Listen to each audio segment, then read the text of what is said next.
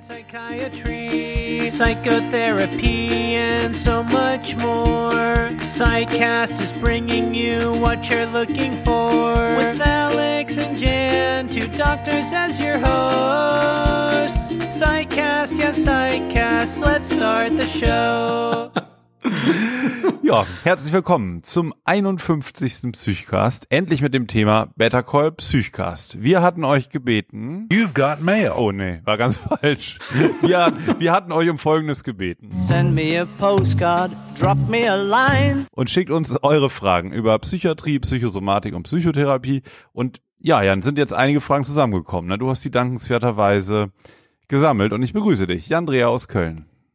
Ja, vielen Dank. Ich begrüße dich, Alexander, aus Berlin. Und äh, ich freue mich total über all die Zuschriften. Äh, wir haben unglaublich viele Zuschriften. Wir haben schon ein bisschen vorsortiert, aber wir wollten nicht so viele äh, löschen. Deswegen äh, haben wir uns entschieden, beantworten wir so viele wie möglich, aber kurz und knackig, wie es Art des Psychcasts ist. Genau, also vielen, vielen Dank, dass ihr jetzt dabei seid und zuhört. Vielen Dank, dass ihr eure Fragen eingesandt habt. Und natürlich vielen Dank für die Psychcast-Unterstützer, die die Sendung ja technisch mal wieder so möglich machen, auch wenn wir heute wieder ein bisschen tüfteln mussten. Aber ja. diesmal lag es am Notizprogramm. genau.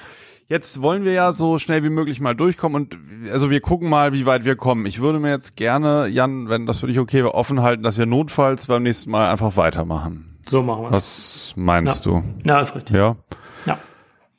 Gut, warte mal, dann schnalle ich mich mal eben an. Jetzt hier nochmal die Notizen hoch. Gut. Ähm, ja, wir hatten ja gesagt, wir lesen die Namen von euch nicht mit vor. Das werden wir natürlich auch so handhaben. Und wir fangen mal an mit der ersten Mail, die uns erreicht hat. You've got mail.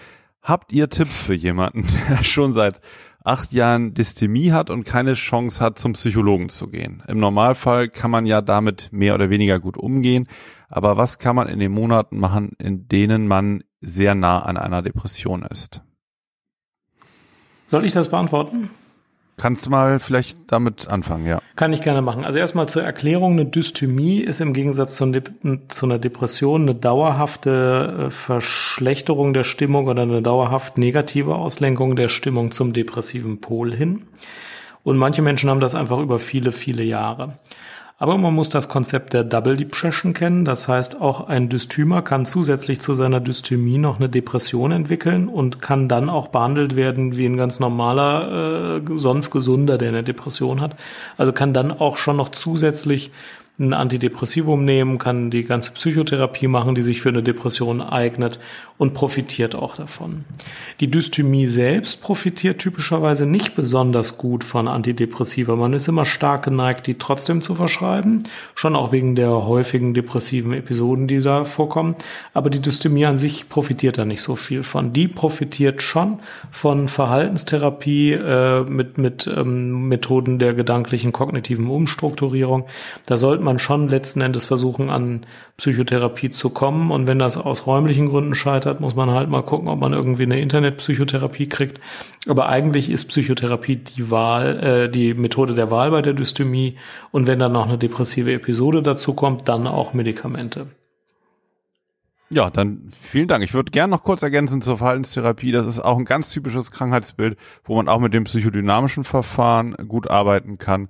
Also sind häufig Erlebnismuster, Verhaltensmuster spielen da eine Rolle, die halt über Jahre chronisch aktiv sind und, und diesen Zustand aufrechterhalten. Ne? Und dass man dann, kann man auch mit anderen Therapieverfahren gut behandeln. Ja, da hast du völlig recht. Da eignen sich alle, alle Ja. also beide Therapieschulen. Ja. Und ja, bei dem Hörer würde ich halt auch sagen, also es wäre wirklich wichtig, denke ich, wenn er, also er schreibt zwar, man kann damit mehr oder weniger gut umgehen, aber das Entscheidende ist ja hier die Schwere der Symptomatik und der Leidensdruck. Und so wie er es beschreibt, scheint er doch ähm, in, in bestimmten Phasen da stark dran zu leiden, hat also gegebenenfalls eine Double Depression.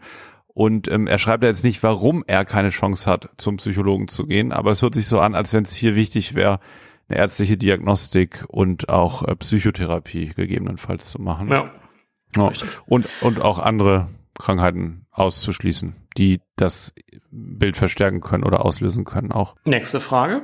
Was haltet ihr von einer Behandlung mit Cannabis? Hintergrund der Frage ist, die Fragestellerin betreut eine Klientin mit histrionischer Persönlichkeitsstörung, diese lehne Medikamente ab, hat aber den Plan, gegen Spannungszustände Cannabis einzunehmen. Kann ich beantworten. Also Cannabis ist zugelassen als Medikament, aber hauptsächlich für muskuläre Verspannungen, beispielsweise bei multipler Sklerose, für Patienten mit ausgeprägten Schmerzzuständen, wie bei tumorbedingten Schmerzen, die möglicherweise auch mit Verspannungen einhergehen und für bestimmte Glaukomformen. Dafür ist es auch super gut geeignet, da soll man es auch nehmen. In der Psychiatrie denkt man, müsste das jetzt ja auch ein Riesenthema werden, aber in der Psychiatrie ist es meiner Meinung nach überhaupt kein Thema und sollte auch keins sein weil die Nebenwirkungen von Cannabis eben diejenigen sind, die man in der Psychiatrie nicht gebrauchen kann. Es kann Psychosen auslösen, es kann auch Depressionen verstärken ähm, und es hat eine ganze Reihe von Gefahren, die man in der Psychiatrie nicht nehmen, äh, haben will. Und gerade ist auch bei den Kontraindikationen praktisch äh, das gesamte Gebiet der psychiatrischen Krankheiten genannt. Also für Leute mit psychiatrischen Krankheiten ist Cannabis eigentlich überhaupt nicht geeignet.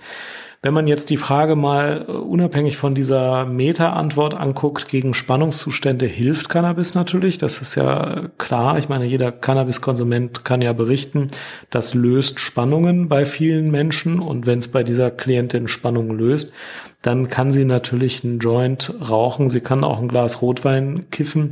Ob man das jetzt aber unbedingt als Medikament wählen muss, das weiß ich nicht. Gegen Spannungszustände helfen mir auch niederpotente Neuroleptika. Die haben keine kein Abhängigkeitspotenzial, lösen keine Psychosen aus, sind besser zu dosieren. Also ich persönlich halte da jetzt nix von und ich kenne auch persönlich keinen Psychiater, der gegen psychiatrische Krankheiten Cannabis bislang verordnet hat. Ist auch super umständlich. Ne? Man braucht diese speziellen Betäubungsmittelrezepte. Die Krankenkasse muss es genehmigen. Es ist einfach sehr umständlich. Das ist letztlich, glaube ich, keine besonders praktikable Lösung und ich finde sie auch psychiatrisch nicht gut. Eine suchterzeugende Substanz ist gegen Spannungszustände eigentlich nicht die richtige Wahl. Okay, ja, finde ich gute Antwort, professionelle Antwort. Ich kenne mich damit gar nicht aus und habe jetzt was gelernt und würde die nächste Frage, die eingegangen ist, mal stellen. Äh, und zwar bezieht die sich, wenn ich das richtig sehe, allgemein auf die Borderline-Störung. Wie sichergestellt kann solch eine Diagnose beziehungsweise generell eine Diagnose in der Psychiatrie überhaupt sein? Ja, das ist natürlich relativ. Also man kann sagen, jetzt, wenn, wenn die Frage also auf die Borderline-Störung bezogen ist, kann die schon recht sicher gestellt werden, indem man guckt, welche Symptome von diesem Konzept sind vorhanden und welche nicht. Setzt natürlich Kooperativ, also Kooperativität von der Patientin oder vom Patienten voraus und dann kann man schon genau erfassen, ob die Schublade Borderline hier passt oder nicht. Ähm, wobei natürlich die Frage ist, also worüber reden wir? Wir reden ja eigentlich über ein Syndrom und noch nicht über die Ursachen. Also ähm, die kann einerseits das Syndrom kann sichergestellt werden. Ähm, wie sicher kann so eine Diagnose sein? Ja, das. Äh, Alex, kennst du meine beiden Lieblingsfragen zur Diagnostik der Borderline-Erkrankung? Wahrscheinlich nicht. Kenn ich nicht, ja. Nee, glaube ich, nee. noch nicht erzählt. Also ich frage immer zwei Fragen. Eine davon klingt ein bisschen kompliziert. Die lautet, ähm, kennen Sie das, dass Sie einen Gefühlszustand haben, der sehr intensiv ist und sehr unangenehm ist, den man aber nicht mit Freude, Glück, Angst, Trauer oder Wut ganz einfach beschreiben kann, der aber äh, super intensiv und äh, äh, super intensiv und sehr unangenehm ist und wo Sie alles tun würden, um den zu beenden? Und die Gesunden gucken dann immer wie ein Auto und denken, was fragt der da?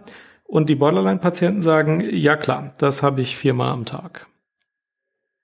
Ja, ja. Und meine zweite Frage ist, zeigen Sie mir mal Ihre Unterarme. Da sieht man dann all diejenigen, die sich dort ritzen. Wenn man die fra beiden Fragen stellt und die erste Frage äh, gibt es manchmal eine Nachfrage zu, weil die so ein bisschen kompliziert zu formulieren ist, aber diese Anspannungszustände, die aus heiterem Himmel kommen, die sehr unangenehm sind und wo man alles tun würde, um die zu beenden. Wenn man eine dieser beiden Fragen mit Ja beantwortet oder wenn man halt die typischen Verletzungen an den Unterarmen hat, dann ist relativ wahrscheinlich, dass es auch eine Borderline-Störung ist, aber nicht jeder mit einer Borderline-Störung verletzt sich natürlich sichtbar am Unterarm. Aber diejenigen, wenn die dann die erste Frage mit Ja beantworten, dann ist die, die, ich glaube, dann ist die Sensitivität ist wahrscheinlich schon mal über, über 85 Prozent. Dann muss man den ganzen Rest natürlich auch noch fragen. Aber da liegt man dann meistens schon mal ziemlich gut. Ja. Ja, und ob das jetzt eine sichere Diagnose ist oder nicht, das ist ja schwer zu sagen. Aber ähm, das ist sehr, das, das ist halt sehr relativ. Ne? Also das ist ja einfach eine typische, eine typische Zusammenkommen von verschiedenen Symptomen.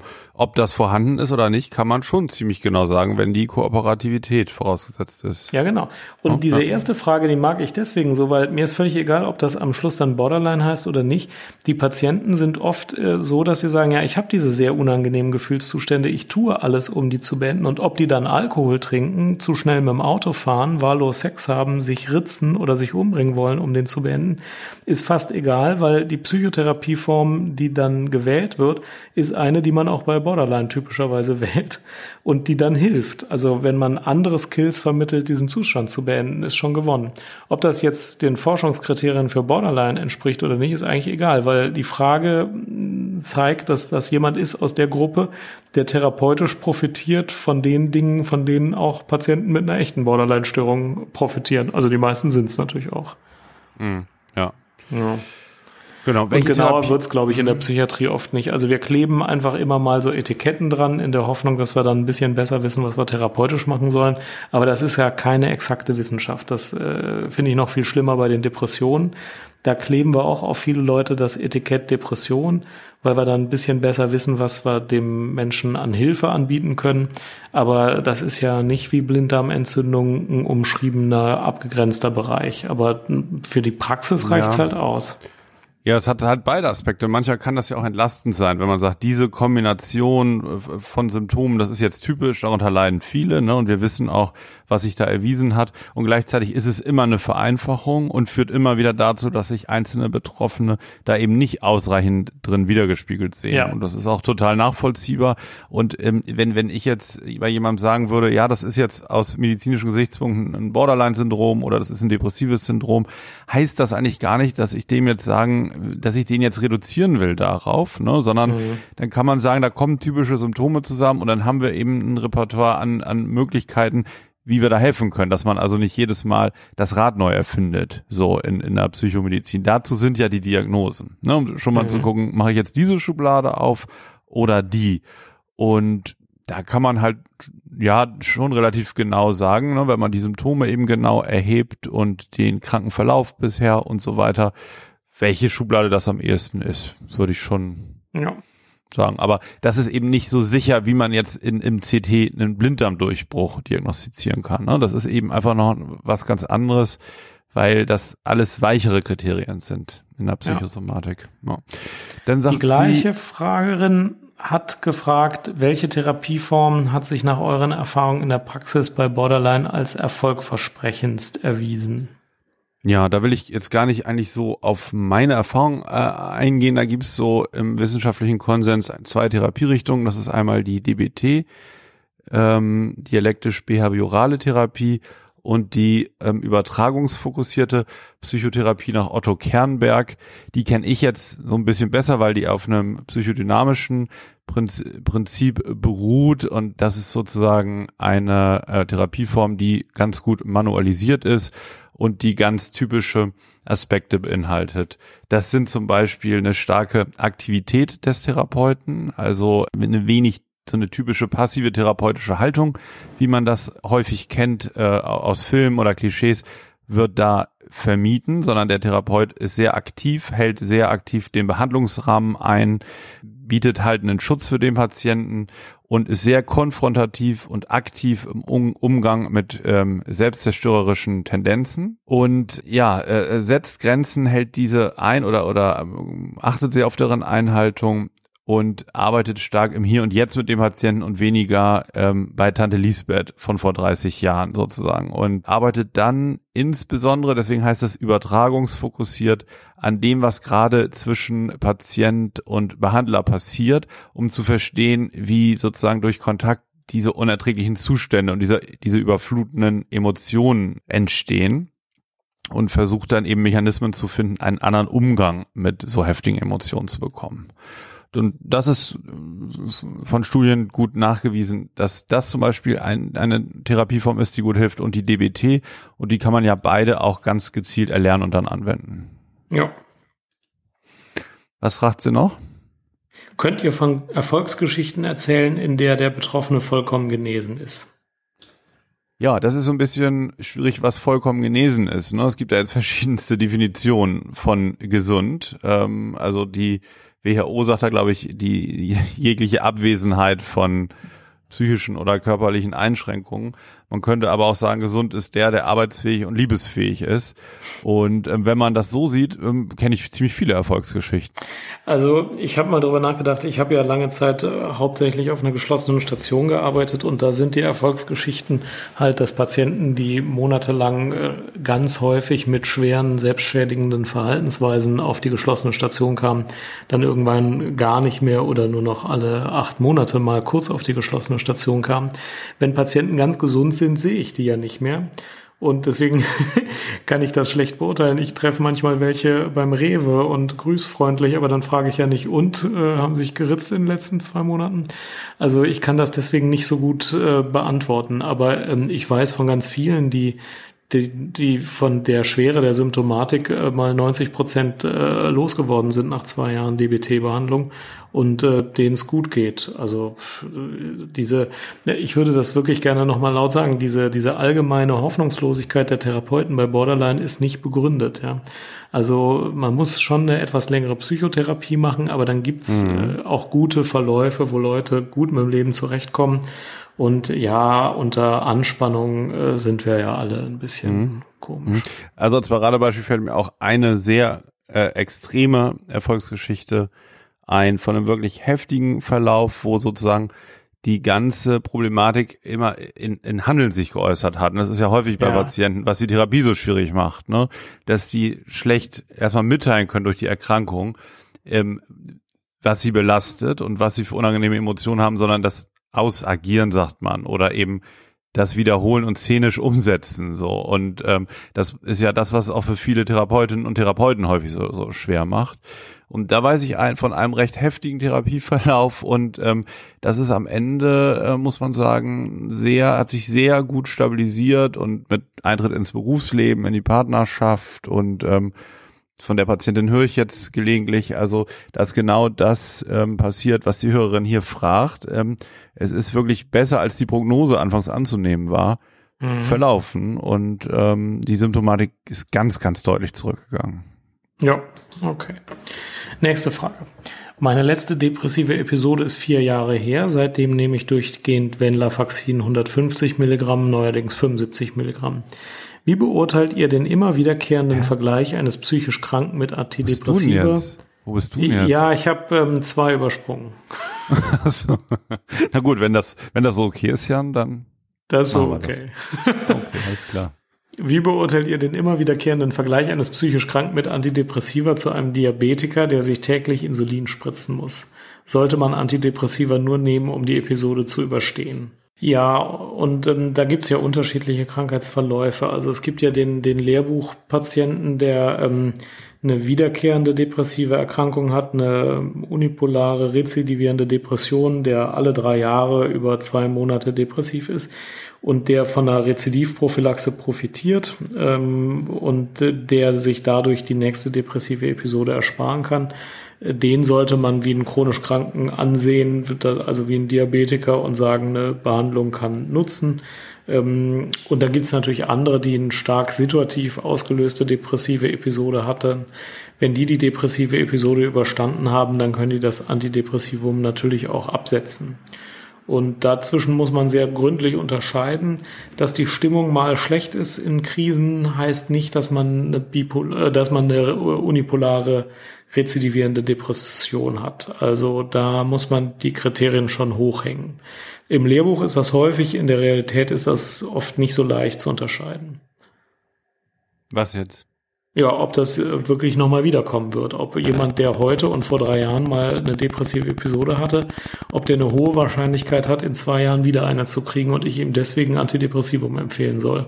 Mhm. Finde ich in der Praxis immer recht schwierig. Also das ist so, so eine Frage, die wir da jetzt ähm, erhalten haben, die man schwer so pauschal beantworten kann. Ne? Ja. Weil es, es kann Fälle geben, bei denen man das so macht und äh, äh, so bespricht. Da kommt das ja auch drauf an, wie gut man da jetzt äh, im Kontakt ist, auch wie gut äh, der Behandler schon die Erkrankungsverlauf kennt und so weiter. Ganz allgemein würde ich, würde ich nicht sagen, dass man die immer nur kurzfristig für die Episode nehmen sollte, sondern es kann auch Sinn machen, die deutlich längerfristig zu nehmen, wenn es denn hilft. Ja, wenn man eine rezidivierende Depression hat. Klar, das ist, ja, ist ja, völlig klar. klar. Ja, ja, klar. Ja. Okay. Gut. Nächste Frage ist, wie findet man eigentlich raus, welche Therapieform oder Richtung für einen geeignet ist, gerade wenn lange Wartezeiten und Therapieplatzmangel ein einfach ausprobieren schwer machen? Ja, das frage ich mich auch immer, wie man das rausfindet. Also ich glaube, die Menschen haben so eine innere Präferenz, wie sie sich eine Therapie vorstellen. Manche möchten einfach zum Homöopathen gehen, andere möchten klare Verhaltensinterventionen vorgeschlagen bekommen, Dritte möchten ähm, einfach über die Lebensgeschichte sprechen und die Sache an der Wurzel äh, erklärt bekommen. Und ich glaube, dass diese innere Präferenz eine große Rolle spielt. Denn wenn man dann zu einem Therapeuten geht, der auf diese innere Präferenz nicht eingeht, dann fühlt man sich, glaube ich, nicht so gut verstanden. Und so suchen sich die Leute, glaube ich, auch oft die Therapieform aus. Dass jemand jetzt in der Cochrane Library nachguckt, äh, welches, welche Methode bei dieser Krankheit eigentlich mehr evidence-based ist, habe ich in der Praxis noch nie erlebt. Klar, also wir Ärzte empfehlen das schon mal, aber das, das ist ja eigentlich eigentlich nicht die Art, wie sich die Leute die, die Therapeuten aussuchen. Und dann spielt räumliche Nähe eine Rolle. Also wenn ich einen guten Therapeuten um die Ecke habe, dann finde ich, ist das schon mal ein wichtiger Grund. Und dann geht man natürlich zu dem hin und guckt, ob man mit dem zurechtkommt. Dafür sind ja auch die probatorischen Sitzungen da. Da reichen ein bis fünf definitiv aus. Und wenn man dann das Gefühl hat, man kommt mit diesem Therapeuten oder dieser Therapeutin gut zurecht, dann macht es wahrscheinlich auch nicht mehr so einen großen Unterschied, ob das jetzt die eine Methode an dem Klingelschild steht oder die andere Methode. Denn in der Praxis überlappen sich die äh, Psychotherapien dann ja doch sehr. Also jemand, der VT auf dem Klingelschild stehen hat, macht in der Praxis oft gar nicht so andere Therapie als jemand, der TP auf dem Klingelschild stehen hat. Ja, Natürlich genau. manchmal schon, ne? die Schwerpunkte sind manchmal schon ein bisschen anders, ist schon richtig, aber ob das jetzt bei den normalen Krankheitsbildern Angst und Depressionen sich so stark auswirkt, weiß ich gar nicht. Hm. Ja, habe ich auch gedacht, als ich die Frage gesehen habe, also auch welches Verfahren dann da im Hintergrund steht. Das hat ja auch damit zu tun, wie, wie du gesagt hast, wenn man gut mit der Person zurechtkommt ne, und das Gefühl hat, man kann sich öffnen, dann wird man ja auch an das Verfahren und an die Arbeitsweise desjenigen so herangeführt, und kann sich da auch, glaube ich, eher für begeistern und irgendwie dafür motivieren, als wenn dir die Nase schon nicht gefällt. Mhm. Ja, und wenn der dann sagt, ja, ich mache mhm. übrigens die und die Therapieform, da hat man schon gar keine Lust mehr dazu, weil, weil keiner hat die natürlich vorher, es sei denn, er ist vom Fach irgendwie so richtig studiert und durchdrungen. Also es geht mhm. da mehr so, also in, in der Praxis geht das einfach so auf Vertrauensbasis, so wie man auch ein Auto kauft von gebraucht. Ne? Du gehst hin, gibst den Leuten die Hand, guckst dir das Auto an, so und wenn du das richtige Gefühl hast, dann sagst du, na gut, dann machen wir das so. Mhm. Und wenn dir das irgendwie alles komisch vorkommt, ja, wie der dir das Auto erklärt und denkst irgendwie so, hey, es ist doch irgendwie ein Unfallwagen oder irgendwas ist doch hier faul, dann nimmst du das halt nicht. Und so funktioniert ja. das, glaube ich. Ja. Also bei meinen Empfehlungen habe ich noch zwei, drei Gedanken im Kopf, aber die sind auch nicht besonders durchsetzungsstark bei meinen Empfehlungen. Wenn jemand eine Zwangserkrankung hat oder eine Angsterkrankung, empfehle ich Verhaltenstherapie. Und wenn man, jemand sagt, dass er schon seit vielen Jahren immer wieder interpersonelle Probleme mit allen möglichen Personen hat, empfehle ich eher eine tiefenpsychologisch orientierte Therapie. Ähm, aber auch eher so ein bisschen halbherzig. Ähm, äh, stärker spielt das eine Rolle, wenn jemand sagt, also ich habe diese Zwangserkrankung und ich war jetzt schon 70 Stunden in tiefenpsychologischer Therapie und es hat nichts gebracht. Dann frage ich, haben Sie schon mal erwogen zu wechseln und vielleicht auf VT? Wenn jemand sagt, ich habe jetzt äh, eine Zwangserkrankung und habe schon 50 Stunden Tiefenpsychologie und es ist alles schon viel besser geworden seither, dann würde ich ja sagen, prima, dann machen Sie noch mal 50. Hm. Ja, das ist genau, das ist völlig richtig. Das macht man so, das ist wie eigentlich auch immer in der Medizin, ne? wenn man eine Therapie schon lange versucht hat und dann äh, hat ja. nichts gebracht, kann man eine andere erwägen, völlig klar. Und dann muss ich noch sagen dazu die Tendenz und das ist hochinteressant eigentlich so innerhalb der der Psychiatrie und Psychosomatik. Es gibt Tendenzen, die deuten darauf hin, dass es bald in einigen Jahren schon immer mehr eine allgemeine Psychotherapie geben wird. Also ja. ähm, wie, wie, wie in der Chirurgie, du, du gehst ja zum Chirurgen erstmal mit Bauchschmerzen und ähm, es wird dann die Methode angewandt, die für dich als Patient sinnvoll ist. Bei einer Blinddarmentzündung wäre das dann die Entfernung des Blinddarms zum Beispiel.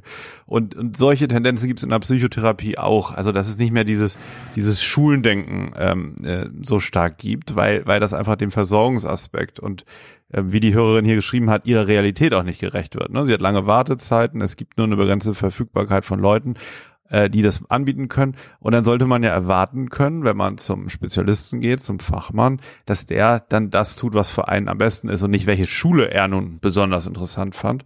Und das hat ja auch ganz sinnvolle Aspekte. Während ja. gibt es auch viele Kritikpunkte an so einer allgemeinen Psychotherapie. Ich will das gar nicht verherrlichen, könnte man lange, lange drüber diskutieren.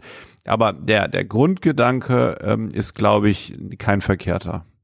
Ja. Nächste Frage von J. Die würde ich aber am liebsten selber beantworten. Was haltet ihr von substanzunterstützter Psychotherapie? Also in den 70ern war ja LSD-unterstützte Psychotherapie nicht selten. Jetzt gibt's immer mal Forschung zu MDMA oder Psilocybin. Äh, und möglicherweise gibt's dafür eine Zulassung, schreibt ja auch der Fragestellung für ähm, MDMA bei PTBS wird für 2021 eine Zulassung erwartet. Naja. Ich würde das gern beantworten. Also ich halte da überhaupt ganz und gar nichts von. Also ein Halluzinogen oder was LSD ist oder ein Amphetamin wie MDMA zu geben in der Psychotherapie, ähm, halte ich für kompletten Schwachsinn, um ehrlich zu sein. Dem liegt dieses Modell zugrunde. Es gibt ein Unterbewusstsein und das ist nicht zugänglich, aber mit Drogen wird das zugänglich. Und ich glaube, dass diese ganze Vorstellung, Drogen seien sinneserweiternd, äh, erstmal falsch sind. Klar kriege ich optische und akustische Halluzinationen und manchmal habe ich auch emotionale Empfindungen, die von den Drogen ausgelöst sind. Aber dass die jetzt das Wesen des Unterbewusstseins endlich mal ausleuchten, das vorher im Dunkel waren, äh, da halte ich gar nichts von. Und nachdem es neulich ja Todesfälle gab, weil ja, ja, irgend so ein Arzt nicht wusste, wie man, wie man so, eine, so ein Halluzinogen dosiert, ähm, und natürlich auch Psychosen von beidem häufig ausgelöst werden, ähm, bin ich der Meinung, das ist absolute Kurpfuscherei. Ich bin dagegen. Was hältst du davon, ja, Alex? Ja, absolut. Bin, bin absolut dagegen. Schließe mich an und möchte gar nicht länger darauf verwenden. Jawohl. Nächste Frage von G.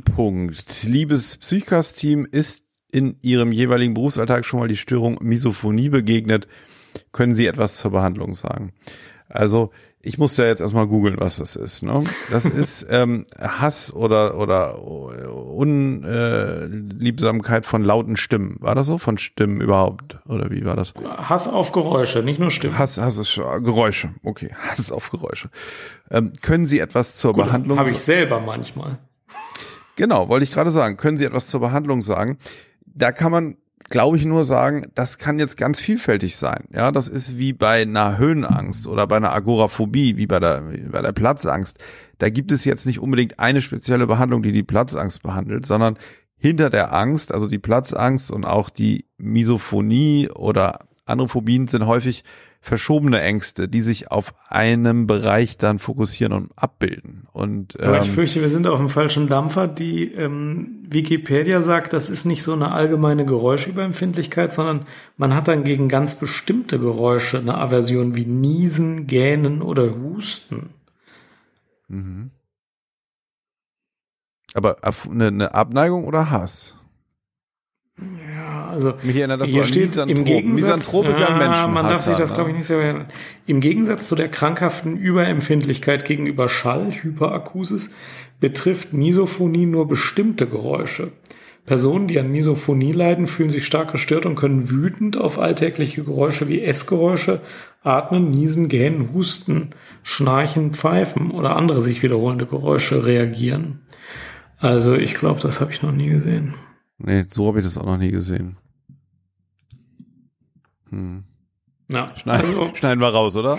nee, äh, fordern wir die Hörer auf, das mal zu erklären und vor allem, ob ja. man da was zur Behandlung zu sagen kann. Also vielleicht die Hörerin, falls sie jetzt entweder betroffen ist oder vom Fach ja. ist und damit arbeitet und sich irgendwie damit auskennt und darüber was rausgefunden hat. Also Google spuckt uns jetzt hier nur wirklich so ein paar Fragmente aus. Also kann sie uns gerne mal schicken. Interessiert mich sehr so als eigenständiges Krankheitsbild kenne ich das nicht. Gut.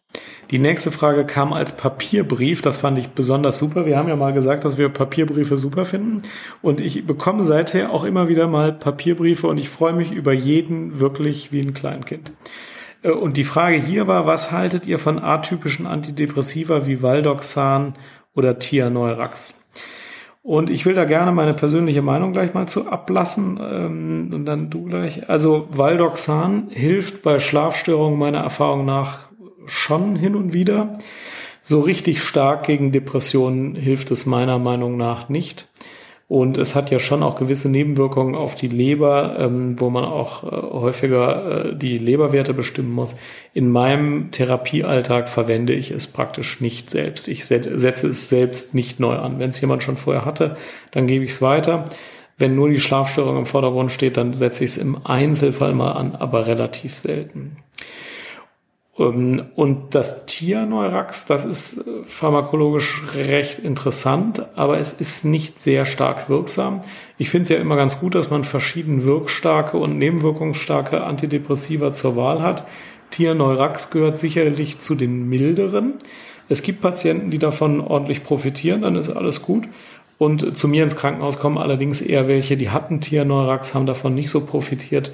Ähm, und wenn es dann vier Wochen schon erfolglos gegeben wurde, dann steige ich auf was Härteres um. Aber ähm, ich kenne nicht wenige Einzelfälle von Leuten, die sagen, Tiernorax, das ist das Einzige, das mir überhaupt geholfen hat. Die härteren, die stärkeren haben ja gar nicht geholfen. Also man muss wissen, das ist eher milde. Aber wenn es hilft, ist halt gewonnen. Wenn nicht, muss man umsteigen auf ein richtiges. Gehört denn Opipramol auch in die Gruppe, dieser antitypische? Also Opipramol gehört in die Gruppe Regenwasser. Das ist äh, eine schmutzige Mischung aus ja, verschiedenen... Ja, gehört das da rein oder nicht in ja, dieses Valdoxan-Ecke? Äh, Opipramol gehört in Mülleimer. Hm. Also, ich also, muss mich jetzt entschuldigen bei allen, die das nehmen und davon Erfolg haben.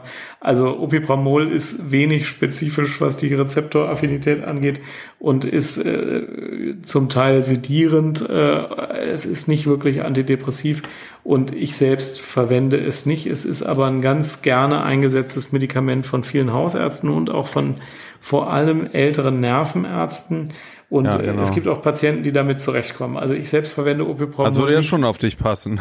Älterer Nervenarzt, ja. ja also, nee, also Opipramol, Valdoxan und Tierneurax benutze ich alles überhaupt nicht. Und Opipramol ist mir hochgradig suspekt. und Valdox, Valdoxan klingt für mich auch nicht, nicht gut. Also, ähm, Nee. Ja, das, das Opipramol ist ganz lustig. Also niedergelassen Aber was ist jetzt die Frage? was ist die Frage? Kliniker, ja, was wir von dem Zeug halten. Okay. Also ich du kannst eigentlich nur unterscheiden, ob einer in der Klinik. Von, ja. ja, genau. Also Opipramol mögen nur niedergelassen. Ich kenne keinen Klinikarzt, der Opipramol mag.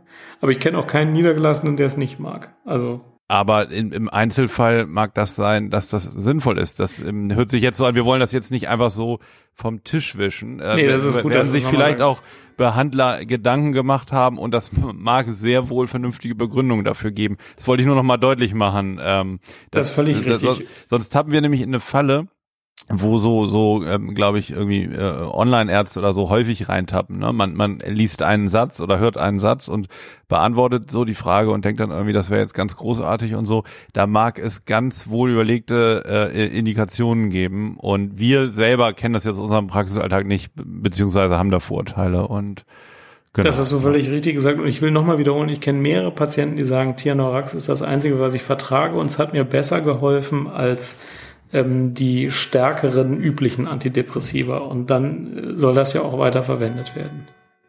Jo. So, dann ist hier, hast du notiert, äh, Therapie ergänzende Behandlung. Sport, Ergo und sowas. Ja, das finde ich gut. Falls ja, es die Frage ist. Ja. Oder? Also ja. gut und wichtig und unterbelichtet. Leider zu oft unterbelichtet gerade sowas wie Ergotherapie, Musiktherapie, Kunsttherapie äh, gibt's ähm, sehr, sehr gute Möglichkeiten bei verschiedenen psychischen und äh, psychosomatischen Krankheiten. Auch, auch Physiotherapie bei Depressionen etc. finde, finde ich häufig ähm, unterschätzt. Ja, finde ich sogar stark unterschätzt ja, ja. und ich finde, bei Angsterkrankungen und bei Depressionen ist es extrem wichtig, dass die Patienten Sport machen. Und zwar nicht nur ein bisschen Gymnastik, sondern richtig Sport, wo der Puls über eine halbe Stunde auf über 130 kommt. zweimal die Woche. Also das wäre schon mal so ein Mindestprogramm. Das wird ja in vielen Kliniken auch angeboten. Es gibt auch viele Studien, die belegen, dass das auch an sich wirksam ist äh, und die immer wieder Effektstärken in der Größenordnung der antidepressiven Medikamente finden. Und das sind ja schon ordentliche Effektstärken. Und ähm, darauf zu verzichten, ist ein großer Fehler. Ja, ja. Gerade bei Angstkrankheiten und Depressionen ist es extrem wir, wertvoll. Wir machen das ja sehr häufig bei uns. Es gibt zwei Physiotherapieprogramme, die wir in Kooperation mit der Physiotherapie bei uns im Haus anbieten. Einmal eine aktivierende Krankengymnastik, ja oder ähm, eine, ähm, die eher bei Unruhe eher so zum ähm, Erden beruhigen, äh, entspannen ist, mit viel mit Atemübungen auch kombiniert ist. Mm, also das, das ähm, hat wirklich gerade bei einer bei einem akuten Erkrankungsbild kann das viel schneller häufig erstmal eine Linderung bringen als so verbale Verfahren und Gespräche und so. Ja, stimmt. Ja, bei dir übrigens drängt sich ja gerade die Frage auf hier äh, Religiosität und, und Psychotherapie. Hörst du gar nicht mehr, ne, den Kirchturm? Ähm, ja, ich wohne praktisch im Kirchturm. Ich höre den nicht mehr, ja. Hm, ja. Gut, Jan, nächste Frage. Die nächste Frage bezieht sich auf Supervision. Was ist das eigentlich äh, und warum ist das gut? Alex, bist du Experte für? Ja, was ist das eigentlich und wozu ist das gut? Also eine Supervision ist sozusagen, wenn ein Patient behandelt wird von einem Arzt oder einem Psychologen und der Arzt regelmäßig, sagen wir mal zum Beispiel alle vier Sitzungen oder alle acht Sitzungen mit einem weiteren Psychotherapeuten die Behandlung durchspricht und reflektiert und dem äh, dem anderen Arzt oder, oder Psychologen eben erklärt, wie die Behandlung verläuft, wie er sich gegenüber ähm, dem Patienten fühlt, was sein Eindruck ist, wie der, wie der Kontakt funktioniert und so weiter. Und ähm, es geht dann darum, dass der Supervisor, also Supervision heißt ja sozusagen von oben drauf blicken, äh, auf diese Zweierposition als ein nicht invol äh, auf diese Zweier ähm, Interaktion als ein nicht involvierter Dritter heraufschaut und ähm, eine Form der Qualitätssicherung betreibt, indem er dann ja blinde Flecken des Therapeuten und eigene Verstrickungen des Therapeuten mit dem Patienten erkennen kann und das sozusagen zur Weiterentwicklung des therapeutischen Prozesses wieder an die beiden zurückgeben kann, sozusagen.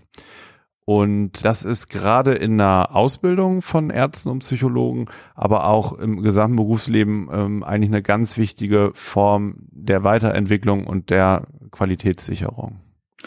Und ich wundere mich eigentlich praktisch bei jeder Supervision wieder, wie viel sie bringt. Im Klinikalltag ist es ja so, die meisten Stationen haben so einmal im Monat oder zehnmal im Jahr eine Supervision und wählen sich dann einen Fall, der irgendwie so ein bisschen festgefahren zu sein scheint wo besonders viele Emotionen hochkommen oder wo man das Gefühl hat, nicht weiterzukommen oder so. Und da denkt man sich immer, ja gut, was soll jetzt der Supervisor ja. dazu sagen? Der kann jetzt die Welt auch nicht äh, völlig neu erfinden. Und dann beschreiben ja alle ihre Sicht auf den Fall und was so geholfen hat und was nicht geholfen hat. Und am Schluss geht man doch ganz oft mit einem neuen, mit einer neuen Sicht, aber auch mit neuen Handlungsideen aus der Supervision raus. Und es gibt ganz viele Supervisionen, wo ich mir denke, wie überraschend viel das doch wieder gebracht hat. Ja, absolut. Und ähm, man muss vielleicht noch dazu sagen, es gibt verschiedene Formen. Ich hatte jetzt eben so eine Einzelsupervision angesprochen, ne, wo mhm. sozusagen der Behandler bei einem weiteren Behandler ist. Dann gibt es aber auch verschiedene Formen der Gruppensupervision, wo zum Beispiel äh, äh, eine Ärztin, ein Arzt im Team seinen Patienten vorstellt und ähm, 10, 15 Leute, ganz unterschiedlich, ähm, genau zuhören, wie die Situation eben geschildert wird und dann ihre eigenen Eindrücke, Einfälle und Ideen dazu und vielleicht eigene Erfahrungen, äh, so die sie mit solchen Situationen hatten, dann zurückspiegeln. Ne? Und das ist, finde ich, häufig ähm, äh, wirklich was sehr, sehr gewinnbringendes und das ist so überraschend, was sich da für Dinge sammeln und was es für neue Ideen gibt, auf die ein Einzelner gar nicht kommen könnte. Also das kann dann wirklich auch nur eine Gruppe leisten, das von so verschiedenen Perspektiven zu beleuchten. Und der, der Patient und die Beziehung vom, von Arzt und Patient bekommt dann häufig auch nochmal für den Behandler so eine ganz neue Wertigkeit. Also da geht man häufig wie neu und, und frisch wieder an die Arbeit, mit seiner Patientin oder seinem Patienten. Ja, wobei vorher schon vieles so selbstverständlich erschien. Ja, ist immer wie eine neue Geburt so ein bisschen, wie neu geboren. Hm. Ne? Ja. ja. Äh, achso, äh, Jan, also wie du das, hier steht jetzt nur Selbstgespräche. Was ja. heißt das? Das weiß ich auch nicht mehr. Selbstgespräche. Ich kann aber berichten, dass ich das letzte Selbstgespräch ja. vor ungefähr einer Stunde beobachtet habe. Ich hatte ja nämlich den Hausmeister, der hat ja was in der Wohnung repariert. Und ich dachte, der spricht mich an, aber der führte Selbstgespräche eigentlich äh, mit, mit dem Wasserrohr und sagte, ist das hier verkalkt oder was? Muss ich mal frei. und ähm, redet relativ viel mit sich. Und äh, am Schluss hat er die Sache gut repariert. Jetzt läuft wieder alles. Und ähm, mhm. Ich glaube, das hm. ist äh, erstmal nicht immer pathologisch, wenn ich es mal vorsichtig formulieren sollte. Ich höre es ja. auch, also im klinischen Kontext nie, also dass Patienten als Symptom Selbstgespräche führen, weiß ich nicht. Kann man sich natürlich vorstellen, dass jemand so selbstvergessen ist, dass er das tut mal bei einer Psychose, aber praktisch höre ich das eigentlich nie als Beschreibung, dass das irgendwie klinisch in Erscheinung tritt. Nee, ich sehe es mehr draußen so auf der Straße mal, ne? ja. dass Leute so in ihrem Film sind und sich was erzählen oder oder auch ähm, Vorträge halten. Neulich habe ich einen gesehen, der hat ähm, ja. gedichtet die ganze Zeit. Ne? Ja. So, da, da war ich an dem Tag, war ich irgendwie in einer Ärztekammer wegen irgendwas und hatte einen Anzug an und dann kam ich so um die Ecke und dann sagte er so, hallo, du bist in einer anderen Welt als ich. Du bist schick angezogen, ich bin es nicht. Und, und er dichtete dann einfach so vor sich hin. Ne? Und wollte mir dann auch noch auf so einem kleinen Zettel das Gedicht verkaufen, was er gerade ähm, live gedichtet hat. Also gibt es jetzt verschiedene Formen von, aber Selbstgespräche als Symptom, warte mal, weiß ich jetzt gar nicht. Ist mir erstmal nicht geläufig. Mal gucken, wie Google das sieht. Wenn Selbstgespräche krankhaft werden. Ach so, ja gut, bei Demenzen ist es hier nochmal ähm, Hab angegeben. Ich nie gehört. Und bei Depressionen auch. Habe ich auch noch nie gehört. Und hier im Stern gibt es einen Artikel oder so, der heißt, sind laute Selbstgespräche immer ein Zeichen von Geisteskrankheit? Ja, immer kann man schon beantworten mit Nein. Ja, das war immer im, äh, das war damals im Medizinertest wusste ja. man immer schon beim Examen, wenn irgendwo steht immer, ne? Also ein Gamma-GT ja. ist immer ein Zeichen ja. von Gallengangszerfall oder so. Wusstest du, du musst es nicht ankreuzen, weil, weil immer kann nicht sein. Das ist Richtig. nie. Ja. ja. Immer stimmt nie. so, neue Gespräche völlig normal, aber Selbstgespräche können auch eine An ein Anzeichen von Demenz oder Psychose sein. Gut, also ist normal. Okay. Pass auf, ich würde sagen, jeder sucht sich noch seine Lieblingsfrage raus und dann kommen wir zu den Fundstücken der Woche. Soll ich mir meine hm. Lieblingsfrage schon mal als erstes Aber wir haben, noch, wir haben noch so viele. Ja, such dir mal eine aus. Gibt es Belege dafür, dass Zyprexa das Gewicht bei Anorexia nervosa erhöht? Das, das erzählt sie jetzt mal schön in Ruhe und ich suche währenddessen meine Lieblingsfrage raus, ja? Das ist eine meiner Lieblingsfragen, weil ich da auch immer wieder hin und her gerissen bin und eigentlich habe ich eine Meinung dazu, aber ähm, es ist folgendermaßen. Anorexia nervosa ist ja eine Krankheit, die Magersucht, wo man zu wenig Körpergewicht hat, weil man zu wenig isst. Und Zyprexa oder Olanzapin ist ein Neuroleptikum, das als Nebenwirkung eine Gewichtszunahme macht. Und deswegen sind Psychiater oft geneigt zu denken, ja, vielleicht braucht diese Patientin mit einer Anorexia nervosa ja ein Antipsychotikum, dann könnte ich ihr doch gleich Olanzapin geben, dann gibt es eine gewisse Gewichtszunahme dadurch.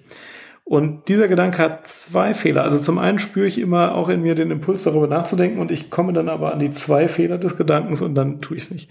Der erste Fehler ist, die Patientin liest ja den Beipackzettel und wenn da drin steht Gewichtszunahme, nimmt sie es nicht. Das ist in 100% der Fälle so. Und der zweite Fehler ist, jemand mit einer Anorexia nervosa braucht kein Neuroleptikum oder Antipsychotikum. Das macht gar keinen Sinn. Das ist ja keine psychotische Erkrankung. Deswegen kann man natürlich auch keinen Zyprexa geben und dann äh, ist es für mich zu Ende. Also deswegen, und, und man sollte es auch auf keinen Fall tun jetzt mit dem Ziel, dass die Nebenwirkung die Hauptwirkung wird. Also unter der Vorstellung, das verschreibe ich jetzt, der Patient nimmt's und dann tritt als Wirkung eine Gewichtszunahme ein. Also wenn es so einfach wäre, wäre es ja schön. So ist es aber nicht. Man kann natürlich bei einer wahnhaften Depression, wo jemand wenig isst, oft aus dem wahnhaften Grund zu denken, der Darm sei nicht aktiv oder so, eher im höheren Lebensalter. Da hat ein Neuroleptikum eine Indikation und da gebe auch ich manchmal eine niedrige Dosis Zyprexa und denke mir, naja, äh, wäre jetzt nicht schlimm, wenn die Nebenwirkung auftreten würde. Aber da hat das Neuroleptikum halt eine Indikation. Und bei alten Menschen wird es ja üblicherweise auch ganz gut vertragen. Da ist Gewichtszunahme eigentlich wirklich die Hauptnebenwirkung, die wir jetzt zu vernachlässigen. Und da mache ich es schon mal. Aber bei Anorexia nervosa nicht. Mhm. So, Frage beantwortet. Hast jo. du dir deine Lieblingsfrage ja. ausgesucht? Gut. Genau. Meine Lieblingsfrage. Was tun, wenn nach langer Wartezeit auf eine Psychotherapie sich nach einer gewissen Dauer herausstellt, dass die Chemie zwischen Therapeut und Patient nicht stimmt, beziehungsweise die Therapieform die falsche ist. Ausblick auf abermals lange Wartezeit und Rauszögern von Hilfe aber abschreckt. Ja, also so die Vorstellung, ja. man, man ist jetzt schon länger irgendwo und denkt jetzt, wenn ich jetzt hier abhaue, das ist ja Mist, dann warte ich wieder und alles geht wieder von vorne los. Würde ich auch sagen, sollte man nicht unbedingt machen, sondern das äh, ähm, sollte das Thema sein in der Therapie. Also, das kann man schon mal sagen. Wenn die Chemie zwischen Therapeut und Patient nicht stimmt, wobei man erstmal davon ausging, so, ne, man würde miteinander klarkommen, sollte das auf jeden Fall thematisiert werden. Es geht überhaupt nicht darum, in der Psychotherapie, das irgendwie so hinzunehmen und irgendwie drüber wegzusehen und irgendwie zu denken, na ja, sonst kriege ich vielleicht irgendwie so schnell keine Therapie wieder, sondern die Psychotherapeutin oder der Psychotherapeut muss damit umgehen können, dass man ihm auch genau diese Schwierigkeiten, die man wahrnimmt, ne, und diese Unklarheiten, dass man die benennt und in, in den Kontakt reinbringt. Dafür sollte man dann weder weggeschickt werden noch irgendwie schief angeguckt werden. Ganz im Gegenteil.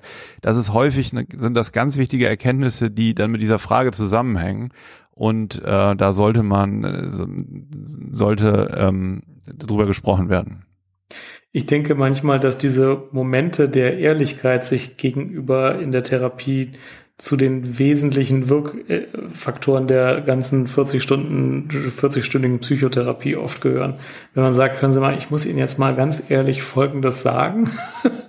Ich habe das Gefühl, bei uns stimmt die Chemie nicht. Also das, was sich in den nächsten fünf Minuten entspannt äh, an Gespräch, wenn beide zueinander ehrlich und aufrichtig sind, das bringt mehr als das ganze, ganze Gespräch zwei hm. Stunden vorher. Ja, oft. ja. Ja. Und nur, nur mal, weil da viele sich ja auch Sorgen machen, wie reagiert denn dann mein Therapeut, ne? Also, also ist er dann, ist er dann irgendwie so ein bisschen stinkig und dann habe ich das irgendwie schwierig oder der versucht die Therapie dann zu beenden. Also, das sollte natürlich auf gar keinen Fall so sein. Ich will jetzt überhaupt nicht behaupten, äh, dass es nicht auch schwarze Schafe gibt, ne? Die vielleicht sagen, oh, es wird mein Patient mir anstrengend und so. Keine Ahnung, aber also ich kann nur sagen, äh, also für mich auch, auch als Behandler, der das jetzt professionell macht, für mich wird es in dem Moment interessant, wenn auch ähm, diese Punkte eben reinkommen und man sozusagen in, in eine tiefere Verbindung und auch in ein intensives Arbeiten dann kommt. Also ich kann ja nicht bestätigen, dass, dass es sich da lohnt, dem aus dem Weg zu gehen. Ganz im Gegenteil. Okay, komm, ich habe noch ein Fundstück der Woche, das muss ich erzählen. Na gut, dann hau ich gleich auch noch eins raus. Erzähl mal. Also in einem vorhergegangenen Psychcast haben wir ja gesagt, dass bei Kindern der Marshmallow-Test Auskunft darüber gibt, ob die später mal CEO von einer multinationalen Firma werden nämlich Kinder, die in der Lage sind, Belohnungen aufzuschieben, um dann eine größere Belohnung zu kriegen, die haben die Durchhaltefähigkeit, die wichtiger äh, über, äh, im, im, im Bezug auf beruflichen Erfolg und Lebenserfolg zu sein scheint als Intelligenz, wenn die Intelligenz wenigstens mal normal ist. Äh, und der Test dafür ist immer der Marshmallow-Test, der ist ja weltberühmt, den kann man sich auf YouTube angucken, große Gaudi. Du gibst einem Kind ein Marshmallow und sagst, kannst du sofort essen. Äh, du kannst aber auch eine Viertelstunde warten, dann kriegst du zwei Marshmallows, dann kannst du die essen. Und manche Kinder essen den Marshmallow und andere Kinder warten eine Viertelstunde, halten sich die Augen zu, laufen um den Marshmallow rum, machen irgendwas, um sich abzulenken und essen eine Viertelstunde später zwei Marshmallows. Die Kinder werden dann die CEOs. Und jetzt habe ich aber eine Studie gefunden, die ich noch viel schöner finde nämlich von Rosati Stevens Herr äh, 2007 in Current Biology. Die haben den Test nämlich mit Studenten gemacht und mit Schimpansen. Und da würde man ja vielleicht denken, dass die Studenten eher CEOs werden als die Schimpansen. Das ist aber nicht so. Von den Schimpansen haben sich 72 Prozent entschieden, auf die größere Belohnung zu warten. Das waren keine Marshmallows, sondern irgendwas anderes, ich glaube Nüsse. 72 Prozent haben gewartet und dafür eine größere Belohnung gegessen, während bei den Studenten nur 19 Prozent auf die größere Belohnung gewartet haben. Großartig. Okay. Ja, aber das heißt, ähm, die CEOs in Deutschland sind eher so drauf wie Schimpansen? ja, ich weiß nicht, ob die nicht auf die größeren Prämien zielen. Ich, ich ja. selbst halte also viel was, von was, diesem Belohnungsaufschubkonzept, aber das mit den Schimpansen hat mich schwer durcheinander gebracht. Also vielleicht sind die einfach besser. Also in dem, in dem Paper heißt es dann, ähm, der Mensch hat so viele kognitive Strategien, sich zu sagen, ja, ist ja nicht schlimm, äh, weniger Nüsse haben auch weniger Kalorien, äh, dann esse ich jetzt, jetzt sofort weniger und dann nehme ich nicht so viel zu. Das heißt, die planerische Fähigkeit des Menschen dient dann dazu, sich irgendwie ein Konstrukt zu bauen, warum er sofort seine kleinere Belohnung frisst.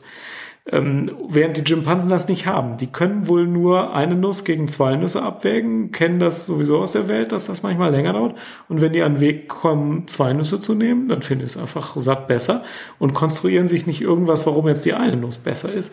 Und mhm. das wird damit in Verbindung gebracht, dass wir Menschen diese größere planerische Fähigkeit haben und die aber benutzen, um uns selbst zu betrügen und uns dann sagen, ja komm, die kleinere Belohnung sofort ist eigentlich sowieso besser.